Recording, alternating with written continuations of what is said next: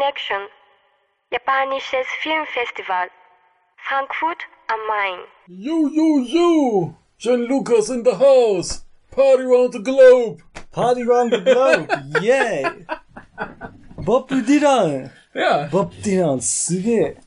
ja. Ähm, ja, Tag 2 der Nippon Connection Berichterstattung. Ich würde Äh, nee, sagen, Mittwoch. Jetzt hätte ich Mittwoch. fast schon wieder falsch gemacht. Mittwoch, ja. Ja. Äh, ich würde sagen, wir nennen jetzt äh, erstmal alle Filme, die wir gesehen haben am Tag. Jo, jo, jo! die ähm, genaue Berichterstattung, Party around the globe! die Nachbesprechung gehen. Ja. Party Round the Globe Ja. oder Chikiwa Omatsuri Sabagi, sehr schöner Titel. Ja. Von dem guten Watanabe Hirohumi, glaube ich, was? Hido Bumi. Hirobumi, wir haben auch mal was von ihm besprochen. Naja, kommen wir dazu später. Den haben wir gesehen. Was hast du noch gesehen? A Birds Without Names. Den habe ich nicht gesehen. Von Kazuya Shiraishi. Ja, und dann, Dann sah ich Ice Cream the Sound of Raindrops von Daigo Matsui. weil ich beides sehen, habe ich beides nicht gesehen. Dann Bami, haben wir beide gesehen. Den haben wir beide gesehen. Ich habe nur zwei gesehen, war äh, schichttechnisch ähm, Ja. eingeplant. Ja. Was ich gemacht habe, äh, werde ich nachher erläutern. Ja. Habe was sehr Schönes Äh, kurz noch erwähnt, ähm, der erste Termin, wo wir dann Party Around the Globe sahen, war für mich etwas schwierig, weil ich sagen musste, äh, ja, lieber Kiyoshi Kurosawa, du Mhm. wirst von mir dieses Jahr nicht geguckt, was mir in der Seele etwas wehtut, aber wie mir hinter versichert wurde, ist das nicht unbedingt sein bester und man kriegt ihn sowieso irgendwann zu sehen, also ist vielleicht nicht ganz so schlimm. Mhm. Und es lief auch noch äh, Tremble All You Want, der sich im Nachhinein so ein bisschen als einer der Publikumslieblinge herausgestellt hat. Den ich vom Trailer her äh, abgeschreckt nicht gucken wollte. Das sah mir ein bisschen zu albern aus. Aber es scheint Ja. wohl eine echt gute Komödie gewesen zu sein. Ja, also mich hat's auch so, so abgeschreckt, dass ich Ja. gleich äh, Roman äh, Romantic Comedy da irgendwie in der Ja. Beschreibung und dachte, ja komm, habe ich keinen Bock drauf, der andere klingt cooler. Ich bin auch nicht traurig drum, dass ich diesen anderen gesehen habe, denn äh, Tremble All You Want kriegt man vielleicht auch so mal irgendwo zu sehen, den anderen wahrscheinlich eher nicht. Aber kommen wir zu Film 1. Party Around the Globe! Chikiwa Omatsuri, Omatsuri Sabagi. Wörtlich übersetzt, ja, die Erde ist ein einziger, ein einziges Festival. Ja, Sabagi Lärm. ja, Ähm, ja, wir kannten den. Ich kannte den Regisseur und die Ästhetik. Wir hatten ja mal den ähm, And the Matchup Sails Away. Genau, äh? Soshite Dorobune wa Yuku. Ja, ne, das kriegen wir nochmal besser hin. So steht Dorobune wa Yuku. Dorobune tatsächlich Ja. Matschip. Was auch immer ein Dorobune. Matschip ist, ein Dorobune. Ein, ja, Schlammboot. Ja. Ähm, deswegen kannte ich die Ästhetik, war also mehr oder minder eingestellt auf das, was da folgt. Ich glaube, wenn man nicht eingestellt ist, was da die, ja, zwei Stunden doch vor einem abläuft, ist man vielleicht, ich weiß nicht, ob es enttäuschte Zuschauer gab. Ich war überhaupt nicht enttäuscht. Ich fand es im Nachhinein sogar einen der Filme, der beim Sehen, na ja, aber im Nachhinein mir am, sich am meisten eingeprägt hat, muss Ja, ich sagen. kurz mal dazu, gerade hier das Mudship Mhm. war so ein Ding, ich habe den glaube ich dreimal gesehen und der wurde mit jedem Mal besser. Ich glaube, das hier ist auch einer, der mir Ja. mehr Spaß macht. So bei, beim ersten Mal gucken dachte ich mir, ja, das ist schon irgendwie okay, aber was soll der Quatsch jetzt? Ja, genau. Zumal bei dem auch noch auffiel, dass da so ein, zwei Schauspieler echt schlecht waren. Hm, Ähm, das hast du jetzt hier nicht mehr. nicht mehr. Ähm, Ja, wir haben nicht viel an Schauspielern. Ja, ja, vor allem ist das alles irgendwie so, so Familie zum Großteil und sowieso die, die halbe äh, äh, äh, Familie von ihm, die halbe Watanabe-Familie hing da irgendwie mit drin. Die Oma aus dem Matschip ist auch wieder dabei.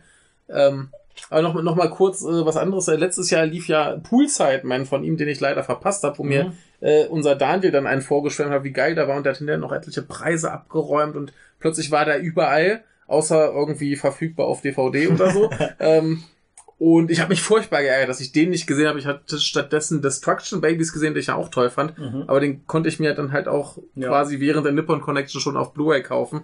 Und äh, insofern hätte ich dann lieber Poolside Man gesehen. Und Mhm. damit mir das nicht wieder passiert, dachte ich jetzt auf jeden Fall hier Hirobumi gucken. Ist wichtig und war wichtig. Ich finde, wir sollten mal kurz hier die Synopsis aus dem äh, Nippon Connection Programm hervorlesen. Mach mal. Das ist nämlich ganz wunderbar. Gemeinsam mit seinem Hund Ringo führt Hikaru ein einfaches Einzelgänger-Dasein auf dem Land. als Paul McCartney ein Konzert in Tokio ankündigt und Hikaros Musikfanater-Kollege Takafumi äh, nach einer Begleitung sucht, sieht Hikaru die Gelegenheit gekommen, seinem gleichförmigen Alltag zu entfliehen. Ja. Ja, ähm, der gute Kollege, der Musikfanate äh, Takafumi, das ist garantiert eine Anspielung auf äh, Hirobumi, äh, ist der Regisseur selbst. Ja, ist er selbst. Das hast du mir nachher, ich habe mir gedacht, wer ist dieser Typ? Ja. Etwas dicklicher, kräftiger Typ mit Bart und Ja. Kappe. Das ist auch die Einstellung am bekanntesten aus dem Film. Man Ja. sieht unseren Protagonisten Nikado am Auto, am Fahrersitz, Ja. den ganzen Film über vollkommen ausdruckslos. Ja, Das ich- muss schon ein brillanter Schauspieler Ich- ich sein, glaube- das Ich hinzubekommen. glaube, der, der Protagonist sagt auch nie was. er sagt, also man hört ihn nie was sagen. Ganz Genau. zum Schluss am Geburtstag bei der Oma macht er den Mund auf. Jetzt zwischen, zwischendurch äh, gibt es eine Szene, wo er auf jeden Fall etwas sagen muss, Ja, weil er ja dann dem äh, Kollegen hinterherläuft, um mit ihm zu reden, weil er sich dann zu etwas entschlossen ja, hat. Ja, aber das wird nicht gezeigt. Das wird nicht gezeigt. Es wird nie gezeigt, dass er spricht.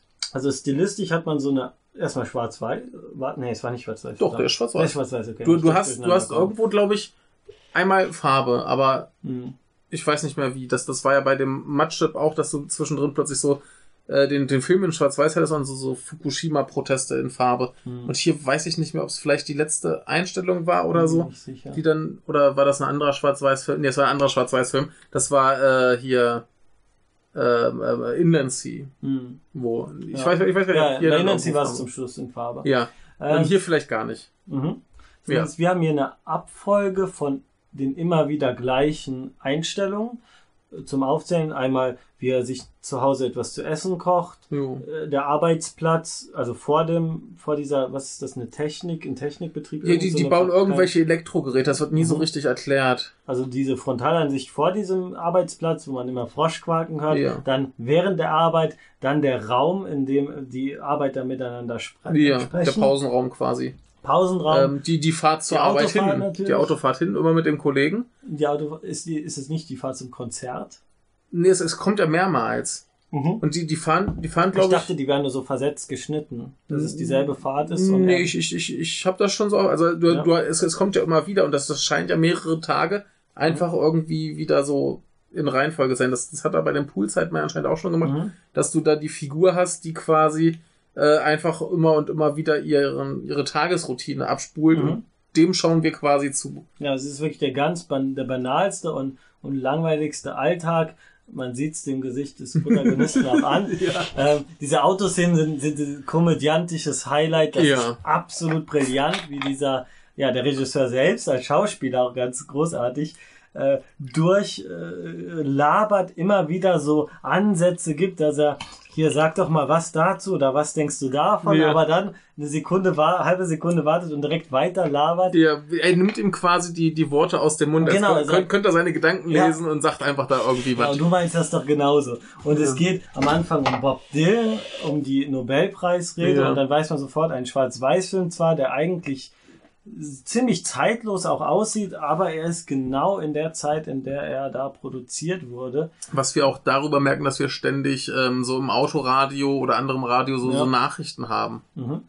Und, und diese Ausführungen, die dieser äh, sehr geschwätzige Mensch da zu sein, zu Bob Dylan hat Ja. und nachher natürlich zu Paul McCartney wird so das Überthema, wie er auch ablästert über diese Fans und Mhm. sagt, die ruinieren einem da alles, aber ich habe gerade erfahren, wo das Hotel von Paul McCartney ist, wollen wir Mhm. da nicht vorbeifahren und genauso diesen Fankult nachgehen, den er eigentlich verachten. Da, steht da steht ja auch im Hintergrund mal dieser Bass, den Paul McCartney beim Beatles gespielt hat. Ach so, das ist äh, Ja, ja. ich habe mir ist der Bass aufgefallen, ich wusste nicht, was der genau Nee, das, das, das müsste das, das äh, Modell sein, das Paul McCartney gespielt hat. Mhm. Ich weiß nicht, ob er den immer noch hat oder immer noch spielt, aber kennt man aus so Beatles-Videos.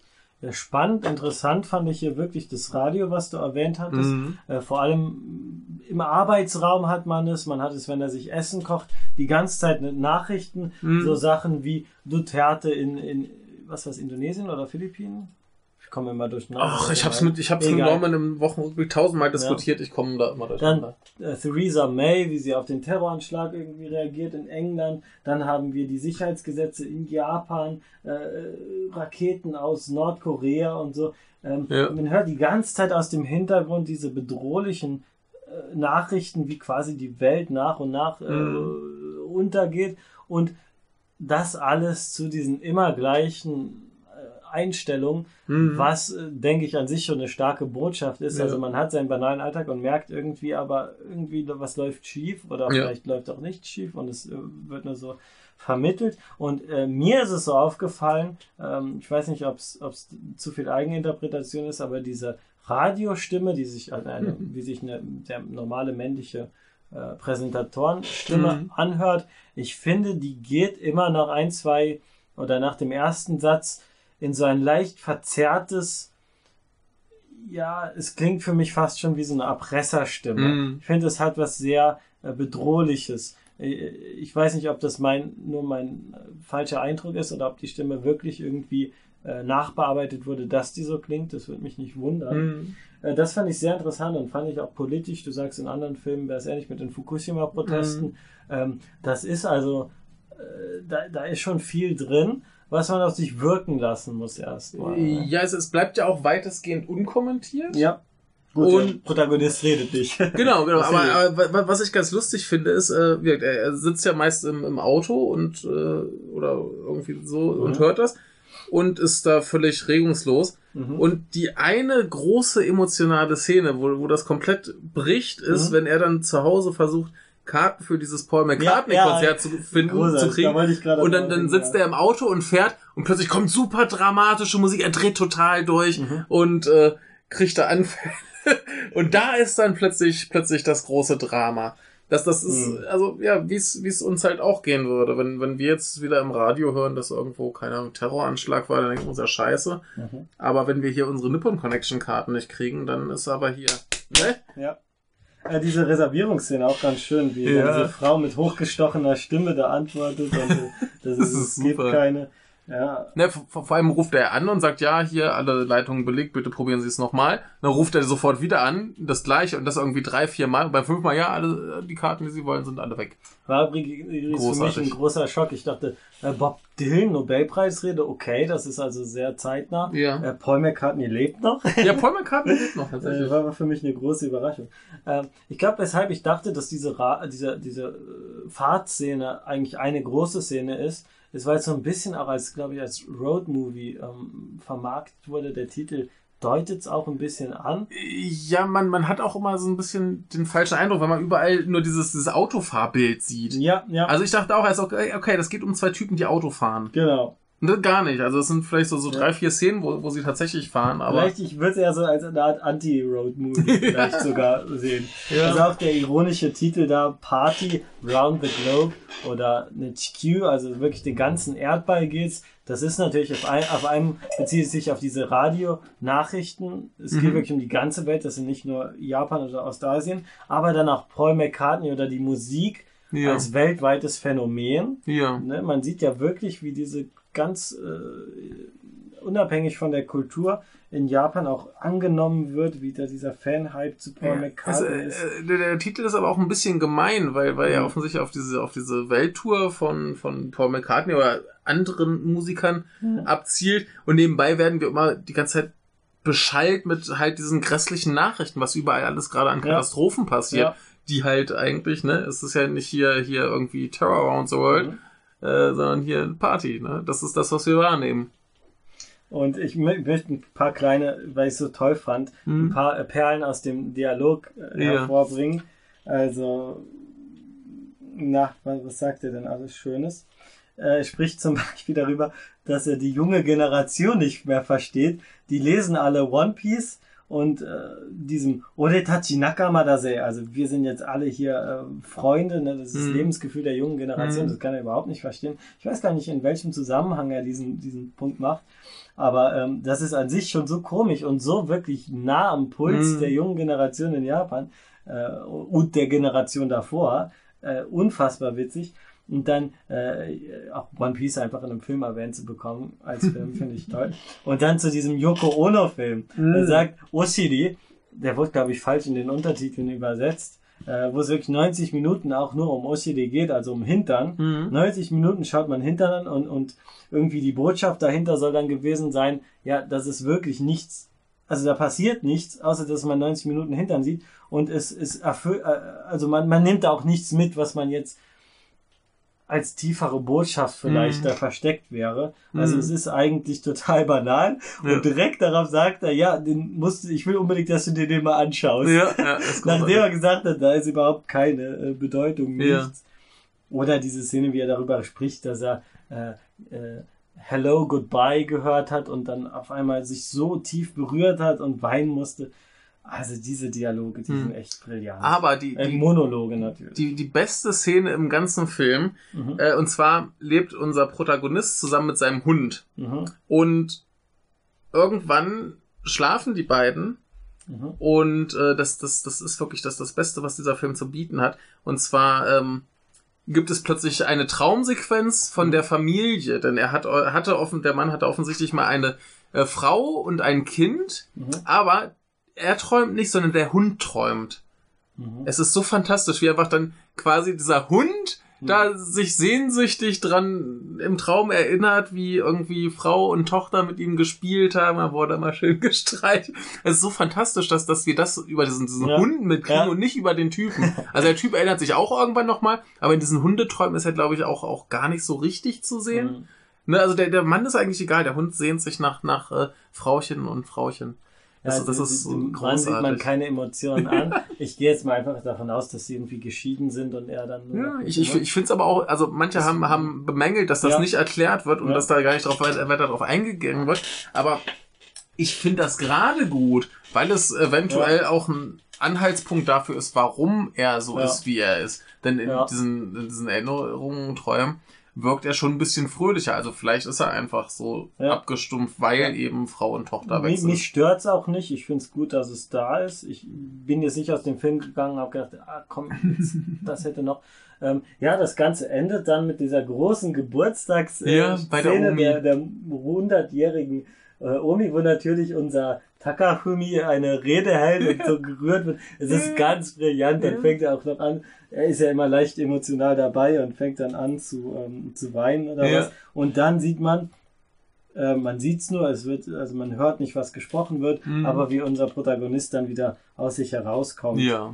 Und davor übrigens zu diesem Paul Cartney-Besuch, da finde ich, gibt's noch eine der, der, der schönsten ästhetischen Szenen, aber Ja. diese Hotelszene da, Ja. diese, diese beiden Betten, das ist alles so schön Mhm. symmetrisch aufgebaut. Auch der Tokyo Dome, wie man einfach nur sieht, wie da minutenlang, gefühlt minutenlang, Mhm. äh, Personen vorbeigehen. Auch wunderbar symmetrisch aufgebaut. Das sieht auch im Schwarz-Weiß ganz, ganz äh, schick aus. Also das ist da ähm, ja, ästhetisch sehr gut. Es ist, es passiert, es gab, glaube ich, keinen Film, den ich gesehen habe, in dem so wenig passiert Mhm. ist, aber der mich auch so unterhalten hat. Und Ja. ich glaube, das ist auch ein Film, der im Nachhall noch besser ist Ja. als, als beim ersten. Sehen. Aber ich, ich, ich finde das ganz schön, äh, wenn die beiden zum Konzert kommen, mhm. sehen wir ja quasi nur draußen, wie die Leute warten und da laufen die beiden dann irgendwie, Mhm. beziehungsweise da läuft vielleicht auch nur der Protagonist rum. Und da muss ja tatsächlich ein Paul McCartney-Konzert gewesen sein, wo sie dann quasi draußen einfach gefilmt haben, Ja, ja. weil die offensichtlich kein Geld dafür haben, da jetzt auch irgendwie so richtig zu drehen oder geschweige denn drin zu drehen, Mhm. ne? Nö, da ist einfach so ein bisschen in den Menschenmassen, ein bisschen die Mhm. Menschenmassen, die Halle. Die kriegen also ein gutes Gefühl dafür, was da so los ist und wie die Leute sich drauf freuen. Der Mhm. Protagonist steht da mit seinem Bass im Arm und äh, ist ganz schön und plötzlich Schnitt sind wir im Hotel nach dem Konzert. Ah, war das toll. Ja, ja, Super. ja. Äh, schön schön finde ich auch den, den Monolog vom, vom äh, Hirobumi, äh, wie er darüber meckert, dass er, dass er heutzutage alle die, die Setlisten quasi sofort Ah, ja, ins ja. Internet Find stellt. super, und ja, er würde das ja. Gar nicht machen, denn er, er will ja vorher die Spannung haben. Äh, so, so von wegen, dass er sich überlegt, ja, was wird wohl als erstes gespielt, was wird so überhaupt gespielt, was kommt jetzt nun und dann, dann wären das ja quasi so die Spoiler für ihn. Kann ich total nicht. Ich war tatsächlich auch mal mit einer Freundin, ähm, die das wahrscheinlich nicht hört, weil sie kein Deutsch kann, ähm, äh, auf einem Cure-Konzert und Ja. während des Konzerts hat sie dann die, die, die Liste abgetippt. furchtbar. Oh, Und ich habe gesagt, ich hab, und, und sie war ja der Cure-Fan. Ich Ja. war nur da wegen ihr. Und dann gesagt, ja, dann hör dir doch die Musik an, wenn du sie so toll findest. Nicht? Ah. Äh, also ganz viele äh, wunderbare, diese ganzen Monologe sind Mhm. alle brillant. Ja, also durchweg äh, auf dem Niveau. Ja, ich, ich, ich finde aber auch die Szenen super, wo du einfach diese ganze Belegschaft siehst, wie sie arbeiten. Ich weiß nicht, was sie arbeiten. Das ist total abstrus. Mhm. Die schrauben da irgendwelche komische Elektrogeräte zusammen. Ich habe keinen blassen Schimmer, was da passiert. Das sieht toll aus. Und die, Mhm. die Kollegen sehen auch alle aus wie, wie Leute, wo ich mir denke, ah, zeig doch ein bisschen mehr von denen. Ne? Ja. Aber kriegen wir nicht, ist Aber egal. auch diese Arbeitsraumszene, die eigentlich nur immer daraus besteht, dass er reingeht, äh, alle sagen so, Skade sama desu, Ja. eine gute Arbeit, und dann quatschen die untereinander an Genau, und beteiligt genau, die- und man hört ein bisschen Radio. Genau, die, die führen, äh, ein Gespräch und er kommt rein, holt seine Sachen, geht wieder. Ja, Ja, also die, ist das, herrlich. ist brillant gespielt, Ja. wie man so emotionslos das machen kann. äh, jo, ich habe mich am Anfang ein bisschen daran gestört, na, ich bin nicht gestört, aber ich dachte, wieso macht er, wieso setzt er es wirklich so genau in die Zeit? Wieso fängt er mit dieser Bob Dylan Nobelpreis-Ding Mhm. an? Ich finde gerade dadurch, dass es diesen Moment einfängt, äh, wird irgendwie universell. Ich finde, Mhm. das ist gut gelungen. Ich finde, das ist ähm, ein bisschen zeitlos dadurch. Ja, du, du kannst ja, du kannst ja, obwohl es alles brandaktuelle Themen sind, Mhm. so den, den, die Wahrnehmung und den Umgang damit schon so universell sehen. Also, Ja. dass wir halt die schrecklichsten Nachrichten nur als Mhm. Hintergrundrauschen mitkriegen, ähm, ist Ja. halt immer so, dass das ist, äh, was, was aber in diesem Film so lustig ist, ist, dass das halt, das, was tatsächlich geschieht, so banal ist, dass du dann ganz gespannt den Nachrichten zuhörst, Ja, auf ja, die du ja, vielleicht sonst nicht ja, achten ja, würdest. Ne? ja, aber, aber in dem Moment, wo du einfach diesem Typ gelangweilt beim Autofahren zuguckst, es gibt oder, keinen größeren Kontrast. Äh, es ist großartig. Also das, Ja. das ist schon, schon irgendwie ziemlich brillant. Ja, also es ist schon ein kleiner äh, Liebling von mir oder einer, dem ich eine be besondere Sympathie jetzt auf dem Festival Ja, ja. zuweise. Also das, äh, ich hatte auch so das Gefühl, dass das ist jetzt, also der, der, der Hitogumi hat jetzt genau sein Schema, was er jetzt äh, durchzieht. Und das macht er anscheinend sehr gut. Der erste, der war schon, schon gut. Ich finde diesen hier noch deutlich besser. Den Poolsideman habe ich halt leider nicht gesehen. Der wird hoffentlich irgendwann irgendwo Mhm. erscheinen, genau wie dieser hier. Also sie sollten verfügbar sein, das wäre wunderbar. Jupp. Ja. So viel zum Film. So viel zum Film! Jetzt kamen zwei Filme, die ich sehen wollte, die ich nicht sehen konnte, Ja. die sich jetzt im Nachhinein in meinem Kopf aber so ein bisschen vermischt haben. Ich hoffe, das ist nach der Besprechung äh, weg, dass es doch nicht dieselben Muster sind, die da abgefahren werden. Ja, wir haben zuerst A Birds Without Names. Äh, Kanojo ga sono na o shiranai toritachi im Genau. Japanischen. Der Titel erinnert mich im Japanischen ein bisschen an Anohana. Was sollen diese unendlich langen Titel? Was soll der Quatsch? Ja, ähm, was haben wir da? Ah, Wir haben einen Film von Kazuya Shiraishi, der mir letztes Jahr auf der Nippon Connection zum ersten Mal aufgefallen ist. Äh, da hatte er einen Film aus dieser äh, Roman-Porno-Reihe von Nikatsu gemacht. Ah, Der mit dem schrecklichen Namen, den ich immer nicht aussprechen kann, weil ich nicht weiß, wie man, wie man die Feline äh, quasi auf Englisch sagen soll. aber, ähm, ja, ähm, Mesune Kotachi. Der Genau. sah sehr gut aus, ja, hätte ich Der gesehen. war auch sehr, sehr gut. Und ich hatte mich ja letztes Jahr dann auch gefragt, warum sie gerade den und diesen anderen, ich äh, habe gerade den Titel vergessen, äh, gezeigt haben und nicht Ähm, Anti-Porno. Ja. Mittlerweile weiß ich, dass das zumindest die unterhaltsameren Filme sind. Ähm, Ja, Antiporno lief ja dieses Jahr auf dem Hamburger Filmfest. ah, ja, ist ja, ist ja auch ein prima Film, aber die, die anderen beiden sind unterhaltsamer, so als Ja, Filme. Die sind ja. auch zugänglicher. Und da, Weniger. mhm. da kann ich schon verstehen, dass man dann die bevorzugt. Aber da ist er mir zum ersten Mal aufgefallen. Er hat anscheinend auch bei Hibana ein paar Folgen äh, Regie geführt. Mhm. Und hat jetzt halt äh, zwei Filme gemacht, die auf der Nippon Connection dieses Jahr liefen, nämlich einmal diesen hier und äh, Blood of Wolves, Mhm. die ich beide ganz hervorragend fand. Äh, dieser hier, der ist äh, zu Anfang ein bisschen sehr unangenehm, weil wir äh, Figuren haben. Wie steht's hier? Obwohl er sie damals krankenhausreif geschlagen hat, sehnt sich Tobako noch immer nach ihrem Ex-Freund Kurosaki, den Ja. sie seit ihrer Trennung vor acht Jahren nicht mehr gesehen hat. Ja, Fängt schon gut an, ja. ja. Mittler ich gebe noch zu Ende. Mittlerweile lebt sie mit Jinji zusammen, den sie eigentlich abstoßend findet, von dessen Geld sie aber abhängig ist. Mhm. Als sie eine Affäre mit einem verheirateten Mann beginnt, muss sie bald feststellen, dass Jinji sie ausspioniert. Mhm. Zufällig erfährt sie auch, dass Kurosaki bereits seit Jahren vermisst wird. Ja, das Ja. klingt alles sehr, also nicht nach einer fröhlichen, lockeren Unterhaltung Ja. nach äh, Modi no Iruwasu. Also, ja, es, es, es, es fängt halt an wie so ein, wie so ein, wie so ein Liebesdrama halt. Du hast da Figuren, die alle extrem unsympathisch rüberkommen, die aber trotzdem irgendwelche Beziehungen haben und äh, alle wirken wie schreckliche Monster. Also sie gerade, weil sie halt den Jinji, äh, äh, äh, doch Jinji, so schlecht behandelt Mhm. und er ist halt schon irgendwie Naja, der, der ist halt, ich weiß nicht genau, was er arbeitet, auf dem Bau oder so. Mhm. Der ist immer ungepflegt, ungewaschen, dem fallen beim Essen die Zähne aus und der ist einfach. Wie dem fallen die Zähne aus. Ja, der, der sitzt beim Essen, kaut und dann fässt er sich im Mund und zieht so einen Zahn raus. Ja. Ist unglaublich eklig. Und der, man, man kriegt mit, dass das ist ein netter Typ, der bemüht sich sehr, dass es ihr gut geht. Ja. Der will auch sexuell nichts von ihr. Also irgendwann gibt's so Ob eine. das jetzt gut ist? Naja, aber, aber er, belästigt, als, er ja. belästigt sie halt zumindest Ja, nicht. ja. Ne? Also man könnte ja meinen, das ist so ein ekliger Typ, der sie dann irgendwie ständig bedrängt und belästigt. Aber irgendwann ist dann zum Beispiel, dass er, dass er sie mal, äh, nee, da, da wird sie tatsächlich mal so, so ein bisschen geil, weil sie halt dann von ihrem, Erregt. von ihrem äh, Ex quasi, glaube ich, äh, fantasiert. Mhm. Oder, oder was die Affäre? Ich, ich, ach nee, die, die Affäre war's mit dem, Mhm. mit dem Kaufhausmann. Und äh, dann macht er es hier quasi mit der Hand und sie äh, fand das wohl doch ganz angenehm. Und dann fragt sie, was ist mit ihr? Ja, ich, ich kümmere mich da schon selber drum, so ungefähr. Der Okay, will, will das- da gar nicht. Ne? Also der, der, Klingt sehr traurig schon. das, das ist sehr traurig. klingt alles Also traurig. die, das, das sind unglaublich traurige Figuren. Und äh, sie, sie äh, hat halt irgendwann das Ding, sie hat irgendwie eine kaputte Uhr und beschwert sich beim Kaufhaus, dass da irgendwie äh, sie Ersatz will. Und sie beschwert sich sowieso die ganze Zeit überall nur. Also keiner kann es ihr recht machen und immer ist sie nur am Pöbeln. Und äh, beim Versuch, diese Uhr zu- umzutauschen, trifft sie halt einen, einen Schnieke-Typen, der Mhm. sie auch ganz toll findet. Und äh, mit dem fängt sie halt dann irgendwie eine Affäre an.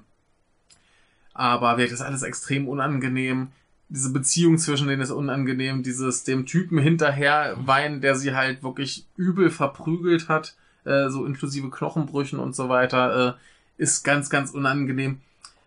Was der Film dann aber gut macht, ist, dass dir zum Schluss alle Figuren sympathisch irgendwie sind und ans Herz wachsen und du das alles noch viel schlimmer findest, weil da so schreckliche Sachen zwischendrin passieren.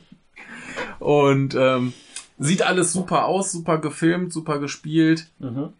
Ja, Yu, äh, Aoi Yu ist natürlich Ja. ganz bekannt. Wir kennen sie aus Arisu. Und Ach, ja, ja. Ja, ich weiß auch gar nicht hier, der Shinji ist von Sadao Abe gespielt, da weiß ich gar nicht, ob ich den jetzt, der sieht hier plötzlich äh, gleich viel, viel besser aus. ähm, kennen wir den irgendwoher? Hat er in Love Exposure mitgespielt? Guck mal. In kurz. War er auf jeden Schau mal Fall. kurz, ob der bei Love Exposure war. Äh, ich sehe es hier gerade, ja, aber in Afterlife, hier dem Ach, relativ Koreeda. alten Koreeda war er dabei. Ja. Also das hört sich alles gut an bei solchen Filmen mit eher dramatischen Schicksalen habe ich gerade bei japanischen Filmen immer so, dass es mir immer ein bisschen zu viel ist und ein Mhm. bisschen zu abgehoben und ein bisschen zu sehr weg von der Realität, Mhm. äh, nur quasi um zu schocken. Ähm, werden wir bei River's Edge ein bisschen drüber sprechen. Ähm, wie war das hier? War das subtil? War das Ähm, wirklich schön nachvollziehbar, das psychologisierend oder war es, Es, eher Unterhaltung? es war von den Problemen, die die Figuren haben, vielleicht auch wieder ein bisschen zu krass. Mhm. aber alles nachvollziehbar. Äh, die Wandlung, also die Figuren machen eigentlich keine Wandlung in dem Sinne durch, aber du erfährst halt mehr über sie, dass du sie auch verstehst. Du verstehst, warum die Frau so schrecklich ist. Du verstehst, warum Jinji ist, wie er ist, obwohl er halt zwischendurch dann halt einfach zum übelsten Stalker wird. Hast du ihn am Ende doch irgendwie am meisten gern. Mhm. Das wird plötzlich der, der äh. Sympath des Films. Und ähm, man versteht sogar auch äh, den, den Ex von ihr, warum er tut, was er Ja. tut. Und äh, das ist insofern alles ganz gut. Und es ist halt in dem Sinne kein Drama, als dass es halt irgendwann eher in so eine Thriller-Richtung abdriftet. Denn dann, wenn es halt heißt, dieser Typ ist verschwunden, Ah, hat das okay. vielleicht was mit Jinji zu tun, hat er den vielleicht verschwinden lassen, wenn er so ein krasser Stalker ist. Äh, wie sind die beiden überhaupt zusammengekommen? Ne? Mhm. Warum bildet sich dieses Paar? Ähm, das Also, wird dann alles Das ist so. eher so handlungsgetrieben da. Das ist schon eher so, so, so handlungsgetrieben und das, aber sie versuchen halt nicht so, so zwanghaft jetzt einen auf, auf unglaublichen Pathos und Drama zu machen. Mhm. Das gegen, gegen Ende, wenn dann so alles enthüllt wird, wird es natürlich auch ein bisschen dramatischer. Und ähm, aber wie gesagt, das, das, ist nicht so so so. Wir haben keine Schießereien oder sowas. Es wird ein bisschen gestichelt mit Messern. Ach du Gott. Ja, also Es wird schon dramatisch. Wird es, es, es wird schon hart und es wird dramatisch, aber aber jetzt jetzt nicht so eklig kitschig. ja, ja. Ne? Und Ja. ähm, das, da kriegt er noch ganz gut die Kurve. Das hätte auch viel, viel äh, komischer werden können mit ganz viel Pathos und Elend. Ah. Mhm. Und äh, nee, das, das kriegt er ganz gut hin. Hat mir sehr, sehr gut gefallen. Äh, ja, was soll man dazu sagen, ohne jetzt äh, zu viel zu spoilern? Wie gesagt, dieser, dieser, dieser Wechsel macht's halt vor allem spannend, dass du erst halt diese, du denkst, das ist ein Drama über diese bizarren Verstrickungen, die Frau mit dem Typen, den sie nicht leiden kann, die eigentlich ihrem prügelnden Ex hinterherhechelt und dann aber doch was mit einem ganz anderen noch anfängt, während dann halt ihr Partner sie stalkt und so weiter. Wir haben ja mittlerweile das schöne Wort dysfunktional, das Genau. sehr oft angewandt. Da, da ist alles Alles dysfunktional. kaputt, ja. Und ähm, darüber die Wandlung halt zu diesem Thriller-Teil und dann doch wieder ins ganz große Drama. Das äh, ist halt so, dass das Unterhaltsame dran, Mhm. würde ich sagen. Abgesehen davon, dass es halt wahnsinnig gut gemacht ist. Jo, Ja. klingt, klingt gut, wenn man gerade in der Stimmung ist. Ich habe einen Kommentar dazu gelesen, dass äh, es irgendwie nicht so schön anzusehen ist, wie Yu Aoi die ganze Zeit misshandelt wird oder was. Oder Ja, schön anzusehen ist da gar ist nichts. da gar also das, das ja, ist halt einen alle, das zu sehr quält. das, das, das ist schon, schon ein Film, der kann dir ordentlich schlechte Laune machen. Ja, also wenn man in der Stimmung ist, Ja. wenn nicht einfach den Modi anschaut. ja. Aber ich, also bis bisher alles von dem Shiraishi, was ich gesehen habe, sind alles so schlechte Laune-Filme. Ja, ich dachte Wo- zuerst, als ich das gehört habe, das ist jetzt ganz anders als der, als der Blood of Wolves, dass das eine ganz andere, es geht in gewisser Weise in eine andere Richtung, klar, aber es, du sagst von der Atmosphäre her, Die, die Atmosphäre sind in beiden ziemlich unangenehm, wobei Blood of Wolves schon, schon viel, viel unterhaltsamer ist. Der ist auch Ja. teilweise witzig, dieser hier gar nicht. mhm, Ähm, aber die haben schon viel gemeinsam. Das, das passt auch alles gut zu diesem mhm, äh, Woman-Porno-Ding, wo ich den Namen lieber nicht aussprechen möchte. mhm. Äh, der war auch ähnlich. Und wir alles äh, wahnsinnig gut äh, gefilmt, sieht toll aus. mhm. Ähm, das ist so, auch so, so richtig Hochglanzoptik, wunderbar. Ja Und wenn es halt hart wird, dann richtig. mhm.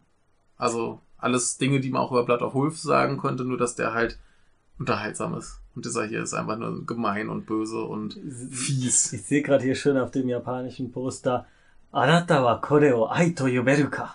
Äh, Kann, kannst du das überhaupt Liebe nennen, ja. was hier passiert, was hier Ja, abläuft? ja. Ja, Ist, ist äh, interessant. Ja. also ich, ich, ich glaube, einige Leute waren da, waren da am Ende auch äh, den Tränen nahe, wenn sie nicht gar übersprudelten. Moment, äh, kann, kannst du das mal kurz vergrößern? Ich kann es Ich will nur probieren. mal kurz das andere Werbe. Ähm, ja, genau. この、えーこのラストはあなたの、えー恋愛史を変える。Nee, 恋愛観war es, glaube ich. Mhm. Also, das Ende dieses Films wird deine Sicht auf die Liebe oder deinen Liebesbegriff ändern.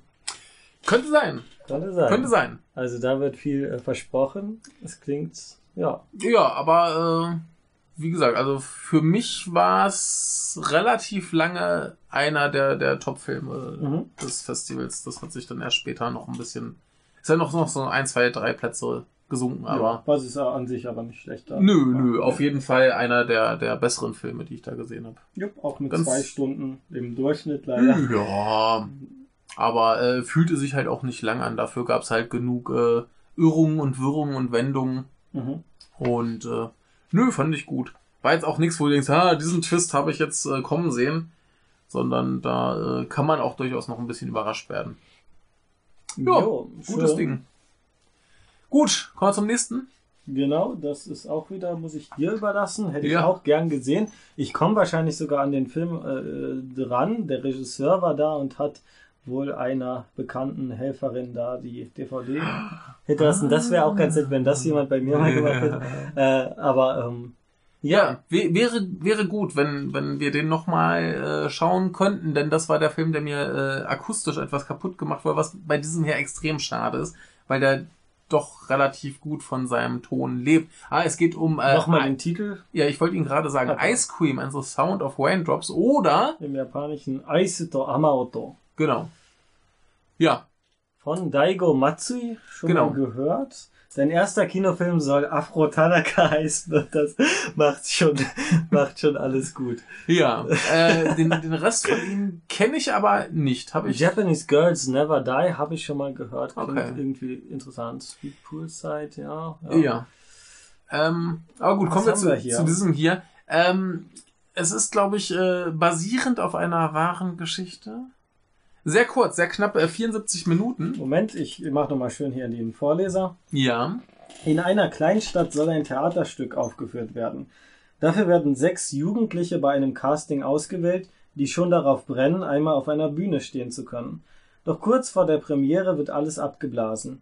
Voller Wut und Enttäuschung entscheiden sie, sie sich, die Proben allein fortzusetzen.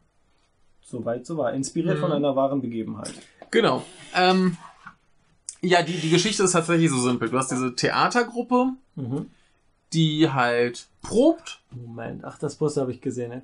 Ja. ja, äh, die, die proben Oh. und kurz vor der Uraufführung wird das Stück abgesagt und sie stürmen das Theater, um eine Rede zu halten quasi. Ein bisschen vorweggenommen das Guerilla-Theater aus dem äh, Yoruba Mijikashi. Genau. Also Oh, sie stürmen das Theater, das klingt schon mal gut. ja. Äh, die Geschichte ist, ist total simpel, langweilig und stumpf. Für die Geschichte guckst du diesen Film nicht. Die Geschichte die, auf- des Theaterstücks oder? Alles. Die, komplett, Alles. die komplette Filmhandlung ist, ist komplett zu vernachlässigen. Da, dafür ist es nicht wert, diesen Film zu Form sehen. über Inhalt. Genau, denn es ist äh, wahrscheinlich neben Hanagatami der am interessantesten inszenierte Film, den ich da gesehen habe. Interessant. Mehr als Bami sogar? Ja, Wow. Wow, Das sah Denn- aus, ja. der Film spielt über einen Zeitraum von einem Monat, ist aber in einer Einstellung gefilmt.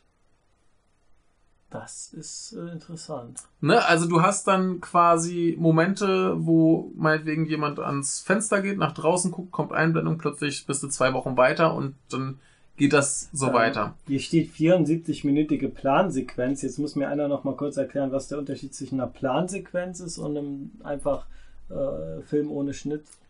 Ne, Plansequenzen sind vor allem so, so sehr aufwendige, komplizierte, lange Szenen, wo Mhm. halt viel geplant wurde. Wann, wie, wo, was sich Ja. bewegt und wie das jetzt alles zusammenspielt. Aber im Prinzip ist es eine Einstellung. Der ganze Film, 74 Minuten, sie mussten es äh, viermal drehen, bis es äh, passte. Mhm.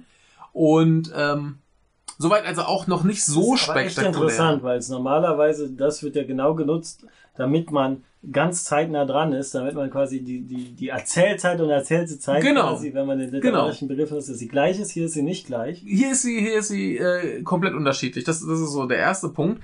Dann ist es noch interessant, dass du halt zu Anfang dann siehst, okay, sie proben jetzt eine Szene aus dem Stück. Mhm. Dafür ändert sich das Bildformat. Es wird quasi von 1, äh, wahrscheinlich a- äh, 1,85 zu 1 zu äh, 2,4 zu 1 oder so irgendwie in dem Dreh. Was ganz lustig ist, weil es dann quasi in dem, in dem schma weniger hohen Bildformat eigentlich mehr nach Kino aussieht, dann aber die Theaterszenen darstellt. Ne, dann hast du quasi Mhm. die, die, die Szenen aus dem Stück in einem anderen Bildformat, die sind immer so gekennzeichnet, dass du weißt, jetzt ist eine, Ah, cool. eine Theaterszene. Mhm. Und ähm, umso weiter der Film geht, desto mehr vermischen sich quasi Alltag und Theaterszenen. Also zu Anfang hast du wirklich noch, dass dann der Regisseur klatscht und sagt, jetzt hier los. Mhm. Und dann klatscht er und dann ist wieder vorbei. Und aufs Klatschen ändert sich das Bildformat. Und später hast du das mitten im Dialog, plötzlich eine der Figuren anfängt, den Text aufzusagen, sich das Bildformat ändert und sie dann quasi diese Szene aus dem Theaterstück in ihre Realität quasi Mhm. äh, aufnehmen und darüber die Geschichte weitererzählen. Du kriegst auch nie so die komplette Geschichte dieses Theaterstücks mit. Mhm. Das, Cool. das ist nur so, so fetzenweise hier und da mal Was eine ist Szene. es denn grob für ein Stück? Kannst du das Kann ich, kann ich dir überhaupt nicht sagen. Liebesgeschichte? Ich, ich, ich, ich, schon, schon irgendwas so, so mit, mit Beziehungen und Aha. Verwirrung, so, ja, vielleicht so ein Liebesdrama oder so, keine Ahnung. Also du, du kriegst halt immer nur so ein paar Szenen mit und die werden halt dann eingebunden. Mhm. Wie halt dann, umso weiter der Film geht, dann halt mehr in, in den Alltag der Figuren. Beziehungsweise wie sie dann halt auch das Theater stürmen und so weiter. Und zusätzlich hast du dann nochmal eine, eine Musikgruppe namens äh, Moroha Mhm. bestehend aus einem äh, Menschen mit einer Akustikgitarre und Mhm. einem Rapper. Sind die im Bild drin? Die sind im Bild drin, die Oh, tauchen geil, plötzlich ja. auf, sie scheinen für die Schauspieler im Film nicht sichtbar zu sein. Niemand interagiert mit denen, aber die spielen dann da ihre Musik Mhm. und der, der Text, der da vorgetragen wird, der ergänzt quasi auch nochmal die Geschichte. Ja, cool. Ne? Also der, der kommentiert quasi nochmal das Mhm. Geschehen. Ja. Und das ist ganz, ganz großartig. ne, einfach wie diese Geschichte, so banal und doof die sein mag, eben erzählt wird über wie viel verschiedene Elemente. Das klingt, klingt wirklich echt sehr ambitioniert. Ja, klappt auch äh, soweit sehr gut. Mhm. Die, die Geschichte ist halt relativ langweilig, weshalb dann für mich so die emotionalsten Szenen wirklich waren, wenn, wenn dann diese, diese Musikgruppe kam. Mhm. Da bin ich aber auch ganz gespannt, da muss ich mir mal irgendwie noch was anhören, vielleicht kriege ich mal noch irgendwo eine CD oder ist so. das Rap oder was? Ist das? Ja, dass das wirkt. So, so Akustikgitarre und dazu sehr aggressiver, sehr emotionaler Sprechgesang. Also der schreit auch teilweise einfach mehr so Jetzt mal rum. kurz den Schauspielern noch. Ja. Ist da was, äh...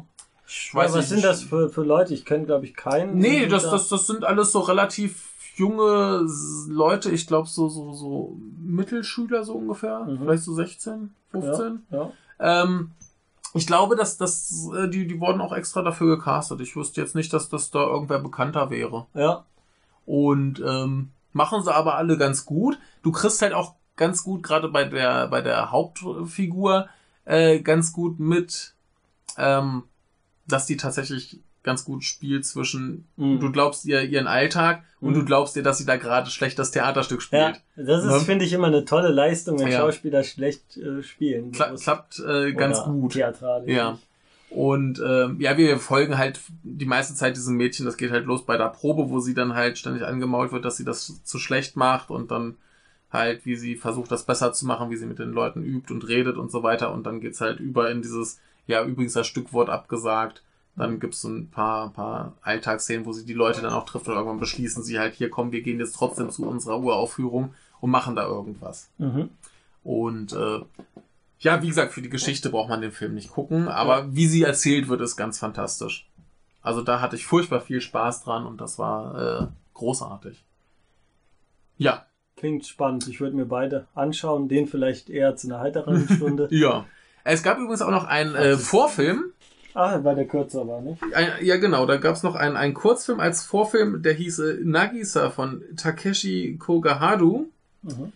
Ich hoffe, ich verwechsel ihn jetzt äh, nicht, aber ich, ich glaube, ich krieg's noch zusammen, worum es da ging. Und zwar äh, sitzt da ein Schüler am Schwimmbeckenrand äh, seiner Schule, die anderen schwimmen da gerade und neben ihm sitzt eine Mitschülerin, Mhm. die zu ihm spricht.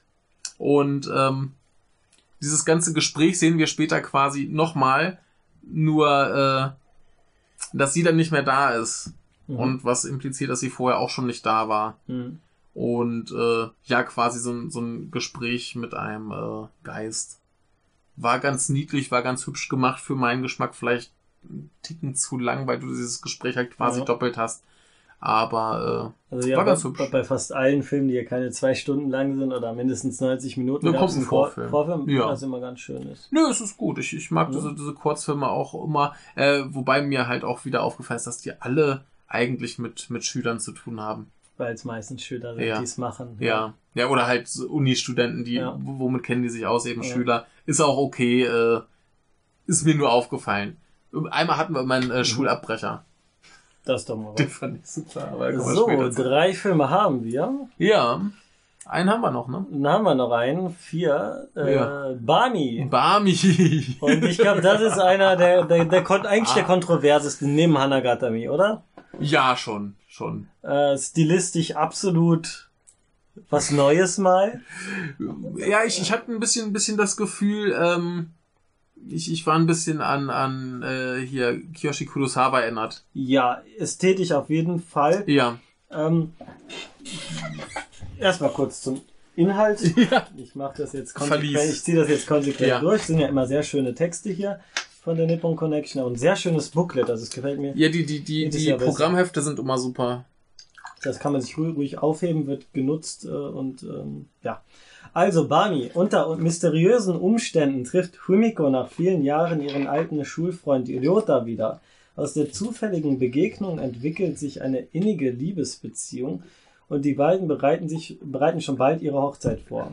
Doch die romantische Stimmung wird von einem dunklen Geheimnis überschattet, das zunehmend für Verstörung sorgt.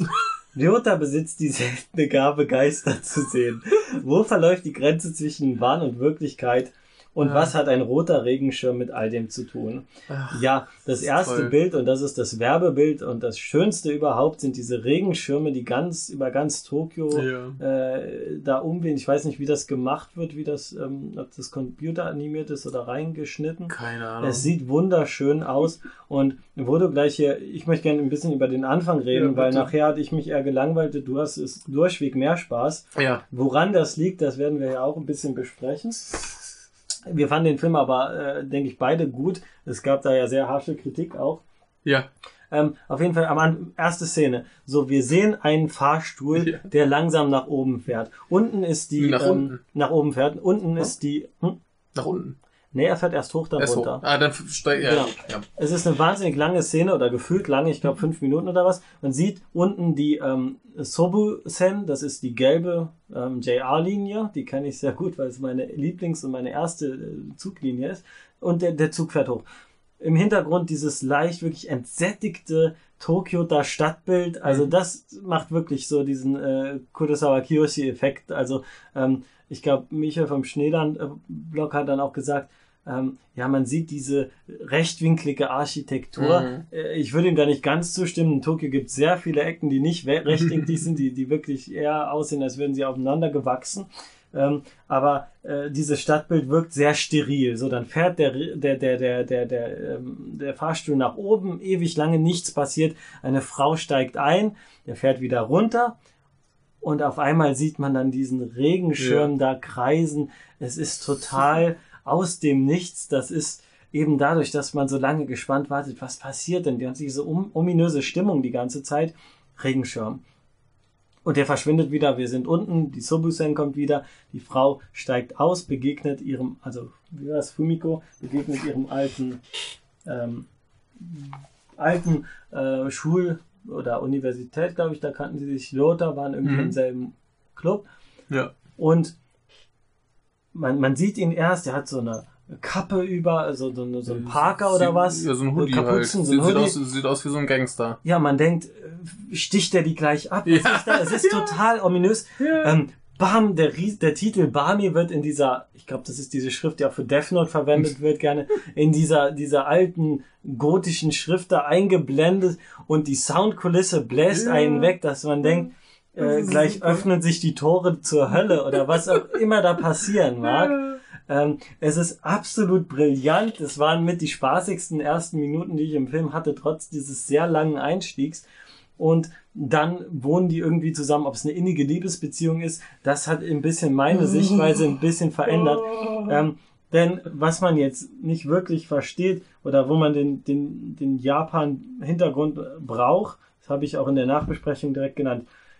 Sie sieht da ihren alten Schulstudienkameraden oder Mhm. was und nächste Einstellung, dann wohnen sie schon zusammen und reden über die Hochzeit. Ja. Was ist da passiert? Die Szene gibt nicht wirklich her, dass sie da ihre alte Jugendliebe zufällig wiederfindet und denkt, ach endlich, jetzt habe ich den. Nee, das ist es überhaupt nicht. Mhm. Ähm, es ist nämlich so in Japan, es gibt kaum eine Office Lady, die nicht äh, 50 Mal am Tag zu hören bekommt, ja, wann, wann heiratest du denn endlich? Mhm. Der Druck ist enorm groß. Es wird wirklich von allen Seiten, von, auch von Älteren, vor allem von Älteren, immer wieder diese Frage gestellt, na, jetzt ist aber auch mal Zeit, jetzt Jo. zu heiraten. Und was macht man aber als Firmenangestellte, die keine Freizeit hat, kein Privatleben, was alles von der Firma gefressen wird? Man heiratet jemanden in der Firma. ja. Oder man, ähm, ja, man trifft zufällig einen alten äh, Richtig. Jota wieder Richtig. und äh, sagt, ja komm, du musst auch vielleicht, ne, wirst auch gefragt, Mhm. dass du heiratest, jetzt heiraten wir, weil das machen ja alle so. ja, das, das ist dann eher, eher so die Ehe als Projekt. Genau, oder als, genau, um sozialen Erwartungen zu, Genau. äh, zu erfüllen. So, und dann spielt sich das Ganze so aus, dass man merkt, ja, man mag sich vielleicht doch nicht so sehr oder das, man sieht diese Risse in der Beziehung. Es ist nicht alles so liebevoll und toll wie gedacht. Es ist nicht das große Drama, wie wir es bei, ähm, na, bei, äh, hier vorhin hatten. Äh, Birds Without Names? Genau, bei dem. Ähm, Ja. Und deswegen habe ich das am Anfang so gedeutet als Beziehungs, kleines Beziehungsdrama, aber stilistisch inszeniert mit den Mitteln des J-Horrors, Ja. aber auf, auf wirklich zehnfache Lautstärke. Ja, äh, ganz toll. Sie, sie küssen sich. Ja. Und wir haben aber diese so bedrohliche, bassige Akustik dabei, die dir klar macht, das ist jetzt nichts Schönes, was du da siehst. sieht so ein bisschen auch aus wie Edward Munk, wie sich gegenseitig da fast verschlingen. Ja. Ganz ominös. Ja. Das Problem bei dieser Interpretation oder Sichtweise ist, äh, das kann man nicht auf den ganzen Film anwenden. Und ich glaube, das war so der Punkt, an dem ich ein bisschen Probleme hatte. In, inwiefern, ähm, was kann man jetzt nicht auf den ganzen Film anwenden? dass dieses ähm, quasi ein, ein, um- ein Beziehungsdrama, ein ganz banales Beziehungsdrama auf ähm, ja, mit den Mitteln des J- J-Horrors, weil dann kommt noch dieser Aspekt mit, er kann Geister sehen, weil ich dachte, oh Gott, was soll jetzt der Quatsch hier? Was soll das jetzt bitte? Und dann diese Szenen, die wirklich ganz witzig sind, wo ich mir am Anfang dachte, ist das gewollt witzig? Ist es nicht? Was, Ja. Wie soll ich damit umgehen? Ich finde, da hat Aber es, doch, das, das, das passt schon ins, ins Beziehungsdrama. ja, ich hatte da meine Probleme am Ende mit und habe mich auch teilweise, es hatte ein bisschen für mich auch Längen. Äh, Ich war Ja, nicht Längen mehr, schon, aber- Die ersten 20 Minuten war ich weggeblasen und fand, boah, geil, da hat jemand mal was echt Cooles hier versucht. Ähm, ja, und dann hatte ich relativ, man hat auch ästhetisch das wunderbar, die Farb, Farbspiele, Mhm. schwarz-weiß, er immer in schwarzen Kleidung, sie in weißer Kleidung Mhm. und solche Sachen äh, fand ich alles ganz spannend. Äh, nachher hatte ich mehr Probleme, du hattest mehr Spaß am Ende. Ähm, deswegen würde ich da gerne an dich über, ähm, weitergeben. Was, Ja, was ja. passiert denn noch so? Ja, ich, ich wollte jetzt erstmal ganz kurz auf dein, auf dein, man, man kann das nicht auf den ganzen Film anwenden. das also ich hatte Familiendrama. Schwierigkeiten, damit Ja, das Ähm, also meine da- eigene Interpretation anzuwenden. Ja, also zumindest, äh, dass, äh, dass er Geister sieht und sie nicht. Mhm. Das ist ja auch später bei, bei der anderen Dame, die er kennenlernt, ein Problem, dass sie dann plötzlich Geister sieht und er nicht mehr. Mhm. Ähm, ja, dass, dass, dass, dass die Leute in ihrer Beziehung eben Die Probleme nicht sehen. Ja, oder, oder überhaupt, dass das eine andere Wahrnehmung haben. Das Ja. muss ja schon sein, so, so einer, ja, einer hat da jetzt irgendein Wehwehchen, dass der andere überhaupt nicht mitkriegt. Insofern ist das schon ziemlich abstrakt, aber dass das passt da schon gut drauf. Mhm. Und äh, dass wir dann plötzlich diese, diese witzigen Elemente drin haben, ist eigentlich auch klar. Der hat da so eine Beziehung, die läuft gerade nicht so Hm. geil. Und dann trifft er eine andere. Und plötzlich ist alles schön und spaßig und man hat Gemeinsamkeiten und dann, dann erlebt man Abenteuer. Aber um mal, um mal dann wieder Mhm. äh, da zum Film zurückzukommen, der geht halt los als dieser, dieser schrecklich gruselige Film. Mhm. Aber auch, auch sehr äh, komisch dadurch, weil es halt Ja. so banal ist. Ja, und, und weil, weil dieses, dieses Gruselige ja zu Anfang erstmal überhaupt nicht berechtigt ist. Ja, Du, absolut. du weißt ja gar nicht, warum. Genau. Du hast, du hast so, so eine Kussszene. Oh, das, das, das, das ist Man sehr unangenehm. wirklich, dieser Typ im Hoodie, der, der sticht sie gleich ab, ja, so schlimm ist ja. es. Und ähm, ja, gesagt, dann, dann entfremden die beiden sich mehr und mehr, weil er eben sich sehr merkwürdig benimmt, weil er eben überall komische Gestalten sieht. Äh, was ich insofern ein bisschen inkonsequent fand, als dass wir ja später mitkriegen, die sieht er schon immer. Und ich Hm. mich dann gefragt Ja, habe, so, äh. so, so, wa wa warum lenkt ihn das dann trotzdem so extrem ab? Mhm. Ne? Ähm, aber gut, müssen wir jetzt mal akzeptieren. Der ist, der ist auf jeden Fall immer extrem abgelenkt, weil da überall Geister rumlaufen. Was ich übrigens fantastisch finde, ist, dass diese Geister nichts tun und überhaupt Ja. nichts können. Die laufen einfach können nur nichts. rum. Ja. Die, die, die können nichts. Der, der Regisseur meinte schon so, ja, er hat das so, als Küchenschaben quasi. Kakerlaken, genau. Ja, Nicht äh, gefährlich, aber unangenehm. unangenehm, Ja. wenn man zu nahe kommt. Genau, man, man sieht sie und man fühlt sich unwohl und man starrt dann dahin und man ist abgelenkt. Aber die, die können eigentlich überhaupt nichts, ne? Und dann verkracht er sich halt mit der, äh, haut irgendwie ab und lernt halt eine andere Frau kennen, äh, während er in, in glaub, das war auch, da hat meine Konzentration irgendwie aufgehört, aber ich war froh, dass andere das auch nicht verstanden haben. Was ist da jetzt eine neue Frau? Was soll das jetzt? ja, wie das halt so ist. Du, du Ja. machst irgendwas. In, de, in dem Fall ist es ja so, er ist bei seiner Arbeit, dreht komplett am Rad, weil er überall diese Geister, die einfach die Schnauze voll hat. Ja. Er verprügelt die mit Kartons und so weiter. Die können sich halt auch nicht wehren, die können ja nichts. Und äh, dann sperrt er die in so ein kleines Wegelchen und fährt die raus und plötzlich kommt diese Frau und sagt, ah, Geister. Oh hey, sie haben Gemeinsamkeiten, geil. Ja, wie das halt so ist. Deine Ja. Beziehung läuft nicht mehr so, du triffst irgendwen, der passt gerade besser zu dir.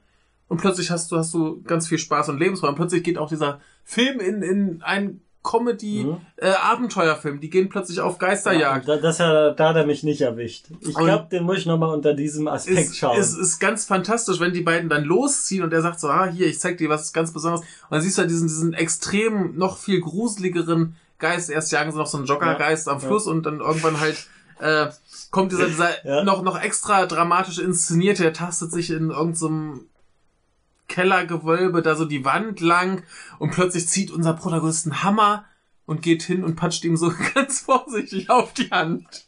Du denkst so, der, der schlägt den jetzt Ja, mit ja. aller Gewalt nieder, der macht so patsch aufs Händchen. Dann gibt er ihr den Hammer und sie macht so patsch. Das ist großartig. Und ähm, Hast du die Waschmaschine?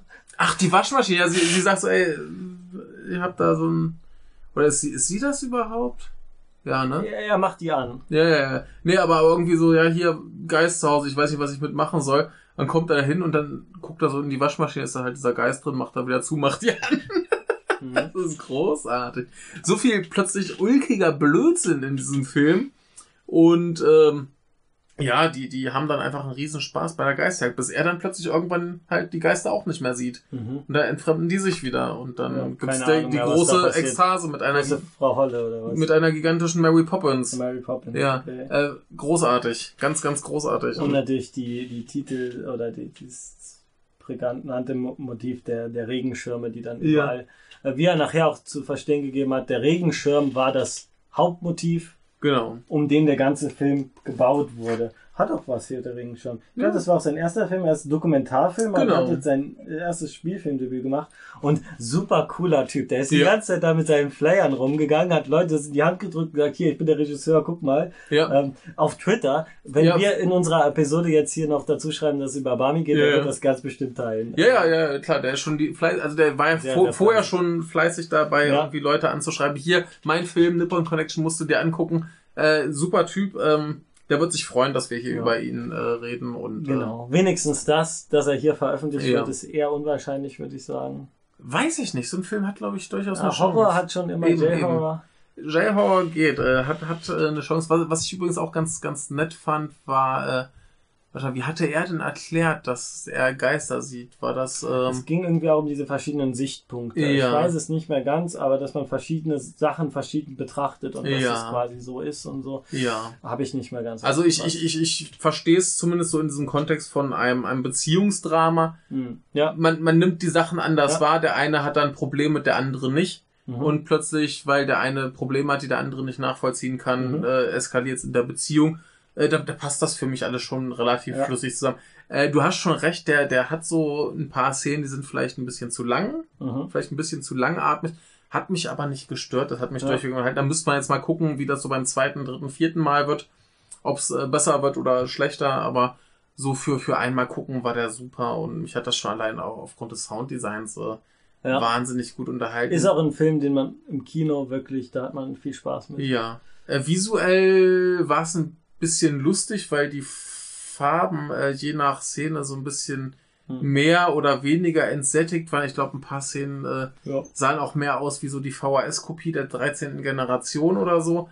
Äh, ganz spaßig Mhm. auf jeden Fall. Ähm, wer für, für dieses Mini-Budget, wir hatten es in der, in der äh, äh, in einer der, der an, ich glaube in der allerersten Folge, die wir zu Nippon Mhm. Hatten, schon gesagt, äh, unter 10.000 Euro. So ungefähr Mhm. achte, glaube ich, waren es. Mhm. Und äh, für, für 8.000 Euro so einen Film äh, herzuzaubern, nicht schlecht. Mhm.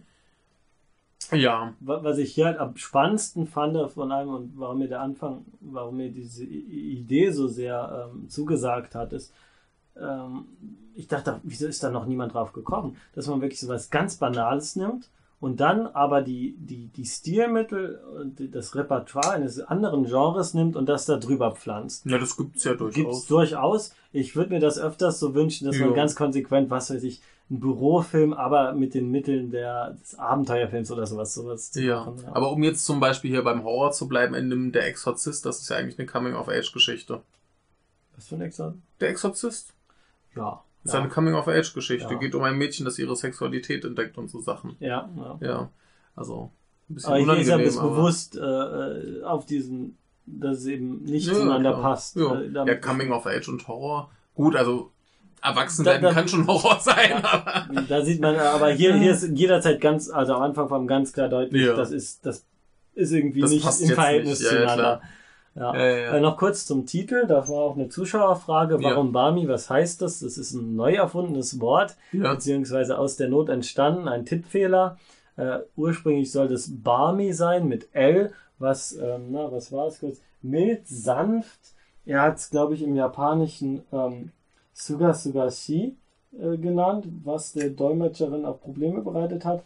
Aber die Mehrdeutigkeit äh, ermöglicht auch eine Lesung als Barmy, was dann vertrottelt oder bescheuert sein Ja, kann. und dann hat er sich nochmal vertippt, sodass das L bzw. R weggefallen ist.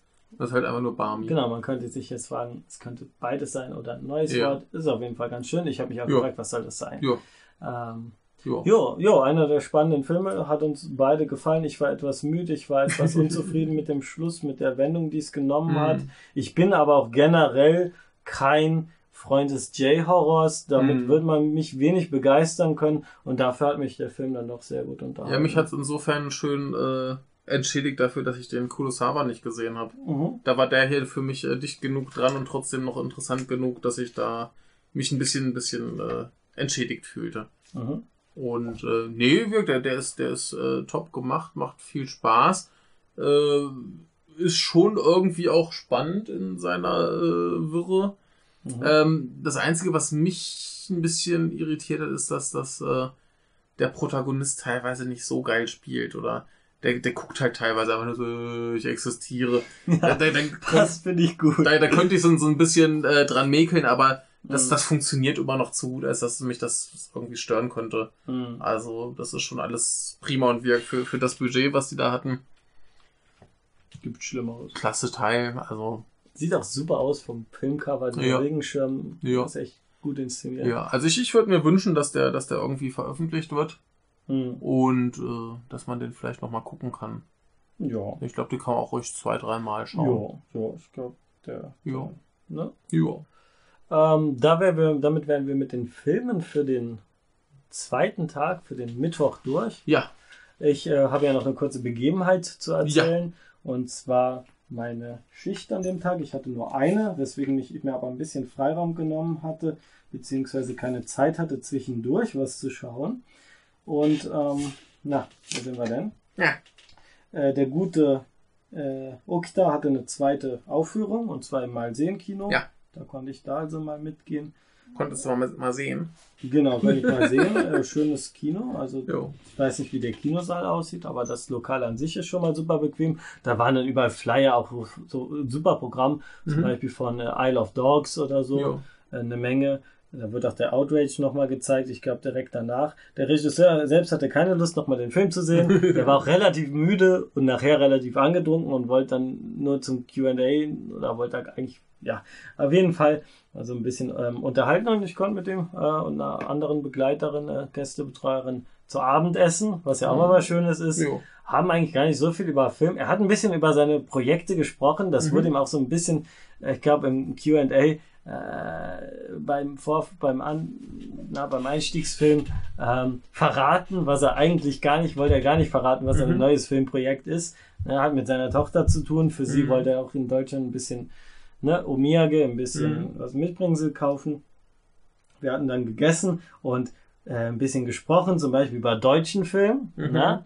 und über, also, und dann kamen die drei äh, Filme. Wir haben gesagt, was mögen Sie denn an deutschen Filmen? Und dann sagte er, ja, ja, äh, ich weiß, also der japanische Titel ist ganz anders. Ich weiß nicht, ob Sie den kennen. Und da habe ich gesagt, natürlich ist das Leben der anderen, Ja. weil ich das schon oft genug gehört habe. Also, wenn es deutsche Filme gibt, die Japaner kennen oder die empfehlen können, das Leben der anderen, ähm, Goodbye Lenin, Mhm. ich glaube, noch einer gab es, ich weiß nicht mehr welchen. Und die hat er auch genannt. Und dann Ja. sage ich, das sind genau die drei Filme, die ich jetzt einem japanischen Austauschstudenten empfehlen würde, wenn es um Ja. deutschen Film geht. Und einen Film hat er genannt, den habe ich zuerst akustisch nicht verstanden, der jetzt in Japan ein Riesenerfolg sein sollte. Das ist natürlich Toni Erdmann. Ja. Und dann habe ich ihm vom geplanten Remake erzählt Mhm. und so war er ganz überrascht. Ähm, ja, ansonsten hatten wir ein bisschen über ähm, Schauplatzsuche uns unterhalten. Ja. Und zwar ging es um Makoto, äh, Shinkai Makotos hier Kimi no Nawa, Ja. Your Name. Und wir haben so ein bisschen darüber geredet. Äh, Ich, ich hatte ihm nur gesagt, es ist ja nicht so geil. Ähm, Es ist, ich finde es immer noch im Verhältnis, also was Makoto, Shinkai Makoto angeht, einer seiner besten Mhm. von der Balance her, aber jetzt, er ist nicht den Aufschrei wert, den das Ganze verursacht hat. Es ist nicht der beste japanische Animationsfilm aller ist halt Zeiten. nur der erfolgreichste. Erfolgreich Ja. vielleicht, aber absurd. Und äh, da kamen wir auf die Rede, was für Filmschauplätze jetzt Ausländer in Japan besuchen würden. Und ich Ja. bin auf nichts gekommen. Ich würde in wo würde man hingehen? Es ist ja alles zugebaut. Es ist jetzt nicht, dass ich einen Film sehe und sage, deswegen will ich jetzt dahin. Vielleicht mal eine ländliche Region irgendwie. Aber ne, ne, was wird dir einfallen? Was wird dir einfallen? Oh, Filmschauplätze. Ja, irgendwas, was du in einem Film gesehen hast aus Japan und denkst, da will ich jetzt mal einfach mal hingehen. So wie Leute das zum Beispiel bei Breaking Bad oder so machen. Oder? Die, die Strandbunker aus Brandon 2K. Sowas würde ich sehen. Oder was Ja. ich ganz toll fand, ist, ich glaube, das war auch hier beim na, Dead or Alive, diese Strände mit den Strommasten. ja, ja. Das fände ich ganz toll. Da wüsste ich gern, wo das ist. Mhm. Das sind so Bilder, die mir im Kopf bleiben, aber der Rest. Ja, halt Ist so, da so, nicht so die, die, die ganzen Tokio-Sachen sehen ja eh alle gleich aus. Mir ist auch aufgefallen, es gab ein, zwei Filme, die in, in Osaka auch spielten, wo ich mir Mhm. immer, achte ich mal drauf, ob mir irgendwas bekannt vorkommt. Hm. Da war aber nichts, was ich kennen könnte es oder ja was überhaupt irgendwie umgebaut, die, ja. die Persönlichkeit der Stadt so richtig ausstrahlt. Ja. Und das, das war ein bisschen schade so generell. Also in diesem Wim, Wim Wenders Film mit, mit ähm, über Osu, da Mhm. trifft er ja auch Werner Herzog in Japan. Hm. Und sagte Werner Herzog, es gibt kaum noch echte Bilder. Er geht da als Filmemacher rum und versucht was Echtes zu Ja. finden. Und er sagt, und ich habe das erst nicht verstanden, was er meint, aber ich glaube es mittlerweile zu verstehen, dass wirklich alles ja kommerziell irgendwie genutzt wird, verbaut wird, dass nichts mehr irgendwie eine Realität hat. Alles soll irgendwie aussehen wie irgendwas. Hm. Ne? Jedes Restaurant soll irgendwie aussehen wie ein anderer Ort, wie Mhm. eine Attrappe, wie ein Disneyland quasi. Und es hat keine Lebenswirklichkeit mehr. Und Ah. was ich dann als Beispiel genannt habe und was ich da super interessant fand, war der Yotsuya-Bahnhof. Der war in, in, in Kiminonawa. Mhm. Treffen sie sich einmal vor dem, dem Bahnhof. Und da habe ich gedacht, das hat mich, das fand ich echt total super, weil ich den Ort kenne, weil ich da jeden Tag Ja. war. Ja. Und, und dann hat er, darf ich mir das notieren? Das fand er super interessant. Ja. Äh, hoffentlich denkt er jetzt nicht, dass alle Ausländer unbedingt zum Yotsuya-Bahnhof wollen, weil das in Kiminonawa war. Glaube ich eher nicht. Äh, aber ähm, na, das war, war ganz, Ja, das, das, ist, das lustig. sind, aber, aber gerade so, so Bahnhöfe und so, die haben ja tatsächlich die Chance, dass, dass man sich das einprägt, dass Mhm. du dir merkst, Tokio Bahnhof natürlich in Ja, Shingoshi da. Ja, Jo. Ja. Und sonst will ich, nee, das will ich jetzt nicht zu viel, das sind Privatgespräche hier entblößen, Oh mein Gott. aber äh, echt cooler Typ. Also äh, hab's echt bereut, dass ich nicht mehr von seinem Film jetzt, die, die, die lagen halt alle irgendwie da, wollten wir mal gucken. Ähm, ich werde das jetzt als Gelegenheit nutzen, habe mir gleich hier von dir zwei ausgeliehen. ja. Wenn wir das mal anschauen. Und Jo. das war so mein Tag zwei. Danach habe ich es halt noch zur Bami geschafft. Jo. Aber finde ich ganz lustig. Ich habe ja den, den Woodsman schon öfter mal dann so mitgebracht und so, ja, hier, guck mal, den Ja, nee, nee, gucken. immer wieder. Und du immer so, ja, nee. Ja, ich habe ja, ja, das ist, mm. ne, ist bestimmt so eine ganz schöne Sache, aber Ja, ja. auch jetzt nichts. ja. Ja, ja. Ne? Aber das, das war so einer, den, den habe ich mir halt auch gekauft und dachte so, guckst du dir mal an. Mhm. Und da habe ich den geguckt und dann dachte ich mir, könntest du eigentlich gleich nochmal gucken. cool. Jo, ne? Jo, das wäre unsere Japan Nippon Connection Special Nummer 2. Eigentlich schon drei. Eigentlich schon drei, Tag 2. Ja. Und Nummer äh, drei. weil ihr es so geil fandet, ihr könnt das auch gleich nochmal hören. Ihr könnt ja gleich dabei sein. äh, vielleicht hört ja auch der gute Regisseur von Barbie kurz rein, was wir hier reden. Auch wenn er Er versteht nichts, aber, aber dann kann er das, ähm, Er soll's teilen. dann, dann kann er das äh, quasi hinterher verfremden und als Soundeffekte für den nächsten Horrorfilm benutzen. Wird, äh, wäre nicht, äh, wäre ich nicht dagegen. Ja, dann, dann hätte ich nur gerne Namensnennung im Abspann und vielleicht äh, ein, ein klein, eine kleine Dankesmail. Sehr gut. ja, super cooler Typ. Ja. Ja, nächstes Mal können wir einen kurzen Teaser machen. Wir werden den ja auch in einem anderen Zeitpunkt aufnehmen. Ja. Ähm, was war denn der nächste Tag hier? Donnerstag. Donnerstag.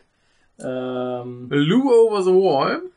ja, ich hatte meinen Mamoru Hosoda ähm, ähm, ähm, Boy and the Beast. Ja.